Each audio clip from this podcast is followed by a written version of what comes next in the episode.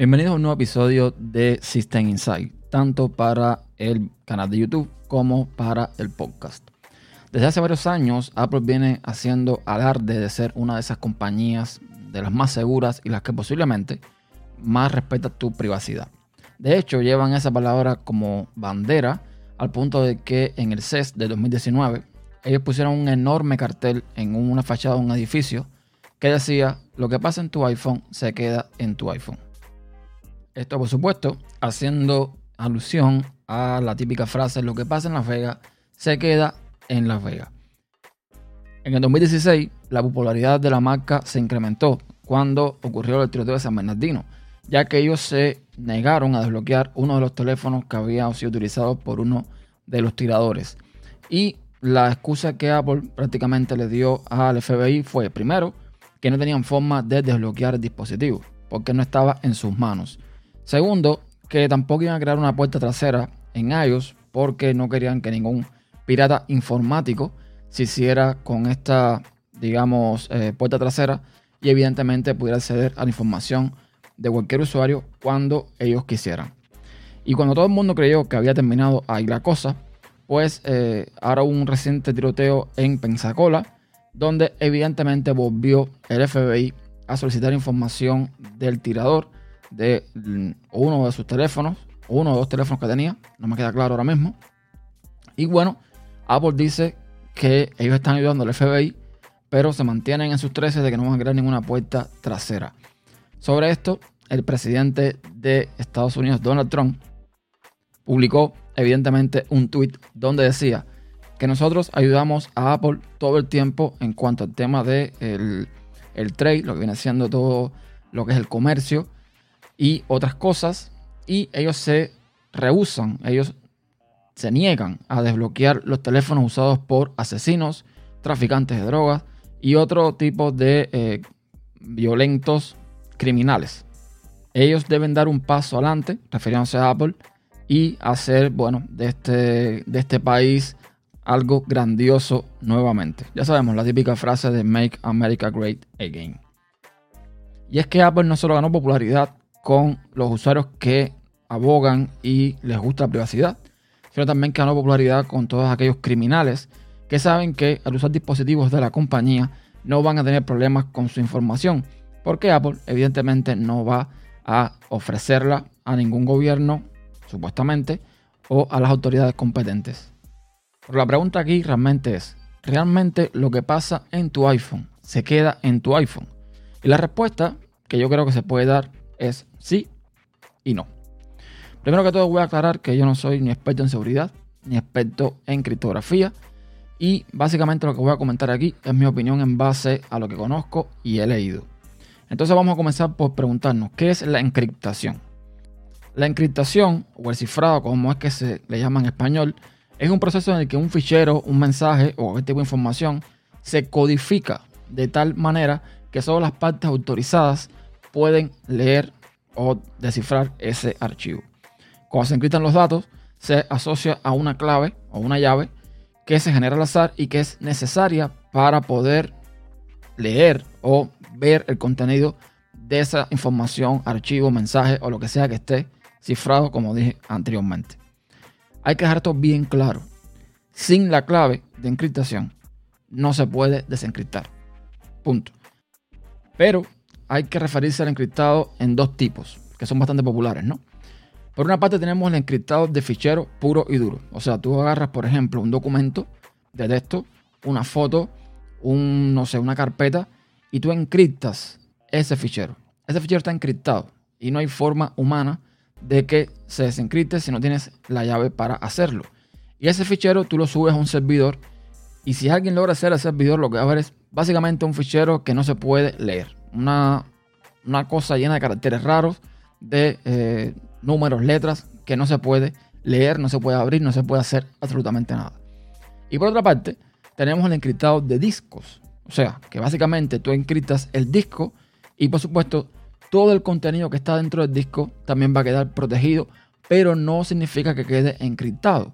Con lo cual, cuando tú tienes la llave para acceder al disco duro, cuando tienes la contraseña del ordenador, cuando tienes la contraseña del teléfono, tú simplemente, digamos que abres ese disco, puedes consumir todo el contenido que está dentro, incluso compartirlo. Es decir, yo tengo mi iPhone que está encriptado. Yo tengo, no sé, un ordenador que está encriptado. Mientras la información está dentro del ordenador, no hay problema. Estás segura. Pero si esa información yo la comparto, ahí dejo de estar encriptada. A no ser que evidentemente yo encripte esa información y la otra persona no podrá revisarla, abrirla o lo que sea si no tiene la llave o la contraseña necesaria para abrir ese documento, esa información o lo que sea que le haya enviado. En el caso del iPhone, para encriptar toda la información, lo único que hay que hacer es simplemente poner un patrón de desbloqueo, usar el Touch ID para los que tienen la huella, o usar el Face ID, que es lo más común que vemos actualmente en todos los iPhones. Pero si seguimos los tipos encriptados mencionados anteriormente, no es que toda la información esté encriptada, sino que el almacenamiento del dispositivo es lo que está encriptado. Y por ende, todas esas cosas que tienes en tu teléfono, mientras estén en tu teléfono, van a estar seguras, entre comillas. Mientras que no haya ningún bug, mientras que no haya ningún fallo de seguridad. Por eso decía que sí y que no. ¿Qué pasa con esto? Que Apple, como les decía, lleva como bandera el tema de la privacidad.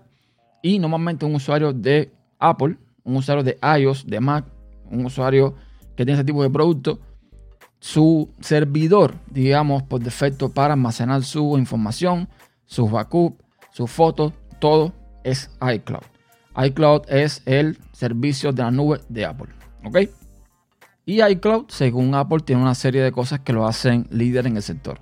Como bien dice el sitio web de la compañía, iCloud se creó con tecnologías que cumplen con los estándares de seguridad de la industria. Además, emplea políticas estrictas para proteger la información y es líder en el sector, ya que integra tecnologías destinadas a la preservación de la privacidad, como la encriptación completa de datos. La encriptación completa proporciona el nivel más alto en cuanto a seguridad de datos.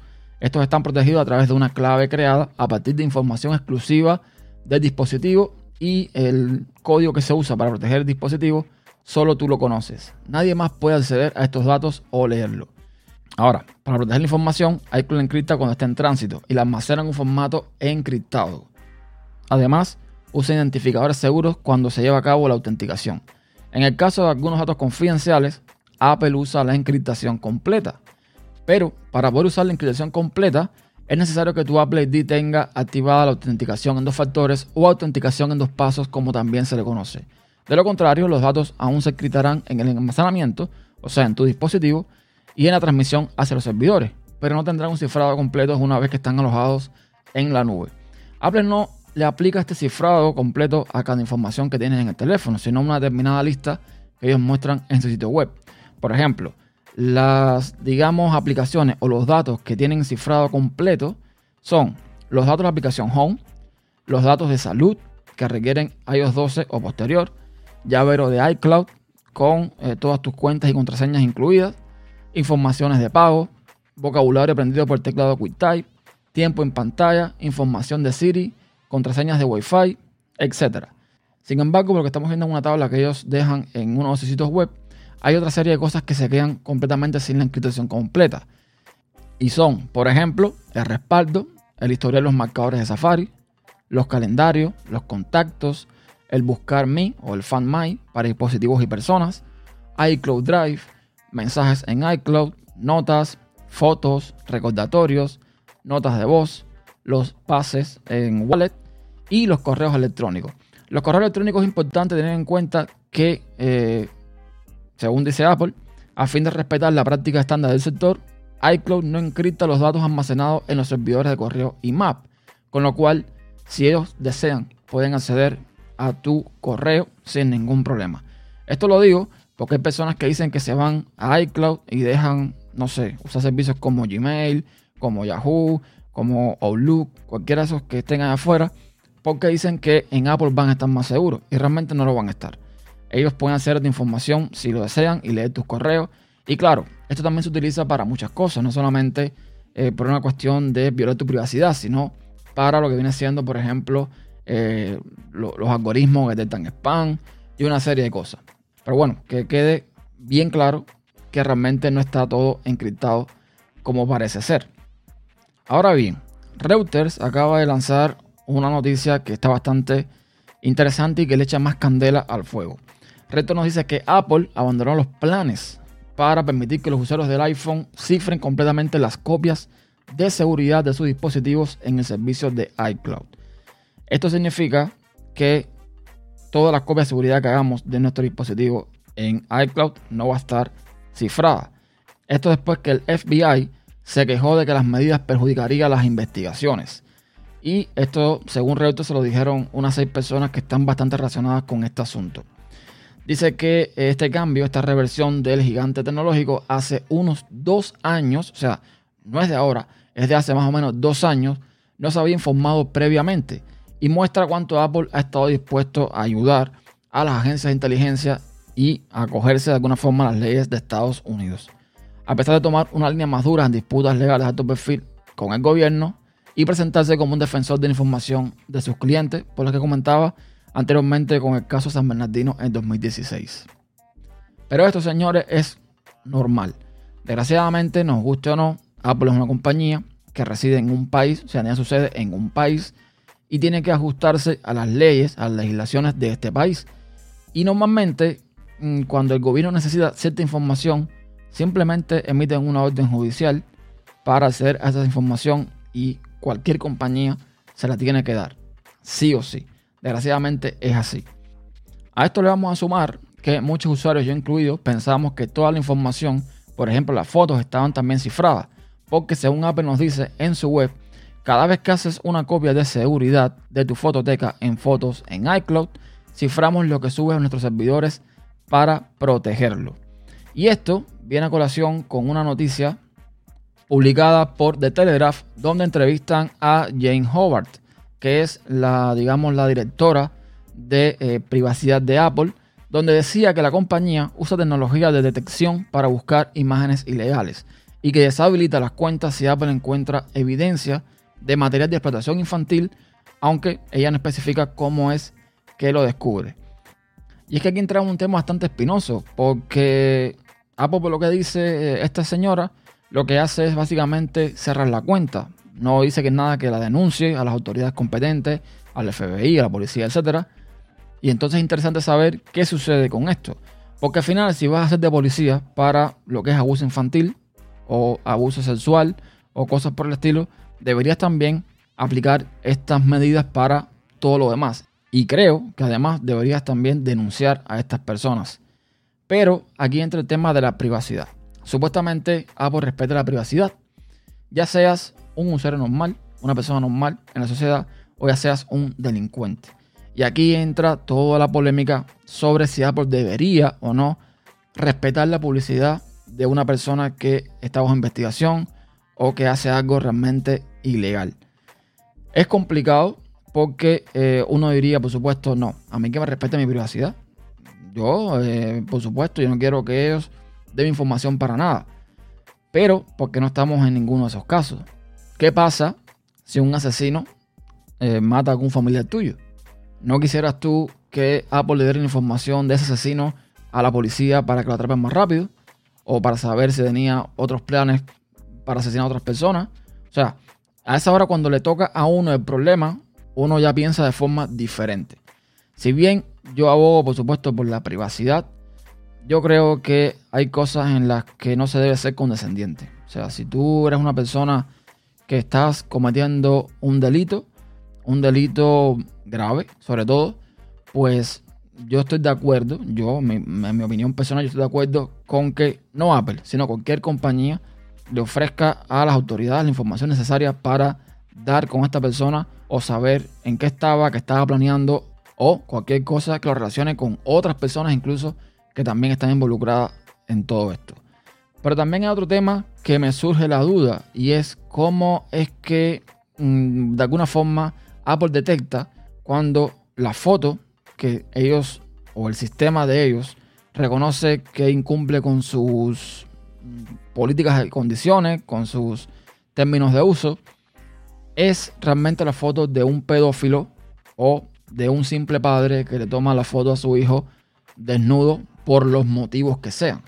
¿Cómo Apple sabe diferenciar si la chica que está vestida de adolescente en una foto no es tu pareja, con la que estabas haciendo algún tipo de fantasía sexual y no se trata de, una, de un caso de, eh, no sé, prostitución, de violación, de abuso sexual y de cosas por el estilo.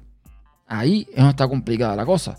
Porque yo pienso, pienso yo, que no conozco cómo debe funcionar esto, que en el momento en que Apple detecte o el sistema detecte una foto que incumple con estas reglas, no te cierran la cuenta automáticamente. Yo supongo que esta foto va a pasar a una especie de moderación, a alguien humano que vaya a decidir si realmente la foto incumple o no incumple con estos términos. Y en el minuto que una persona ajena a ti logra ver una foto privada tuya, ya sea para verificar o no si está incumpliendo con los términos, hasta ahí llegó tu privacidad. Entonces hay que tener en cuenta esto. Que Apple diga o que uno se sienta de alguna forma seguro porque Apple supuestamente no usa tus datos para eh, venderlos o cosas por el estilo. Que ojo al dato. Yo hice un video en YouTube anteriormente donde hablaba un poco de esto. Desgraciadamente el video tenía problemas en el audio, pero el mensaje está ahí. En las políticas de privacidad y de uso y las condiciones de uso, todo esto que tiene Apple, ellos especifican que si ellos quieren, pueden usar tus datos para publicidad, para dárselos a terceros. Eso no lo inventé yo, eso no lo digo yo, eso lo dice Apple en sus políticas de privacidad. Así que léensela porque está bien ahí, bien puesto. Ahora, que ellos no hagan como Google o como Amazon o como otras compañías en este minuto y usen tus datos para sacarle dinero, entre comillas, pues eh, es otra cosa. Entonces uno a lo mejor se siente un poco seguro con esta compañía y bueno, en parte sí, eh, tiene razón. Por esa parte tiene razón. Pero ojo al dato. Tus datos, y valga la redundancia, no están del todo protegidos tampoco en iCloud como uno cree. Están protegidos completamente, prácticamente, los que mencioné en ese pequeño listado. El resto que mencioné también, que no están, que no tienen esta, digamos, encriptación completa, no están del todo protegidos. Vamos a hacer una analogía rápido para que se entienda bien cómo funciona esto. Pues si aún no lo has entendido. Tú estás dentro de tu casa. Vamos a decir que tu casa es tu dispositivo. Tú estás dentro de tu casa, tú tienes llaves en la puerta, cerraduras en la puerta, tú te sientes seguro. Ahora, tú creas, no sé, una carta. Y esa carta la vas a llevar al correo. Cuando tú vas al correo, tú vas quizás en tu auto. Tu auto tiene puerta, eh, tiene, tiene cerradura y vas seguro. Llegas al correo, entregas tu carta, que el correo tiene puertas y tiene todos los métodos de seguridad y esa carta sigue estando segura. Pero eso no significa que tu casa, tu auto o el propio, eh, la propia oficina de correo pueda ser de alguna forma vulnerada. Puedan romper la cerradura, puedan entrar y puedan robarte esa información. El segundo paso de seguridad para evitar esto es que esa carta que tú tienes dentro de tu casa, tú además la tengas dentro, por ejemplo, de una caja fuerte con un password, un código súper difícil de descifrar. Y entonces tú, en vez de llevar la carta simplemente a la oficina de correo, llevas tu cajita fuerte con tu carta adentro y ahí digamos que tienes mucha más seguridad. Es decir, tu información va a estar 100% segura en un servidor de terceros, entre comillas, 100% segura, cuando lo que estás encriptando es el fichero como tal. No que el fichero esté en un disco duro encriptado.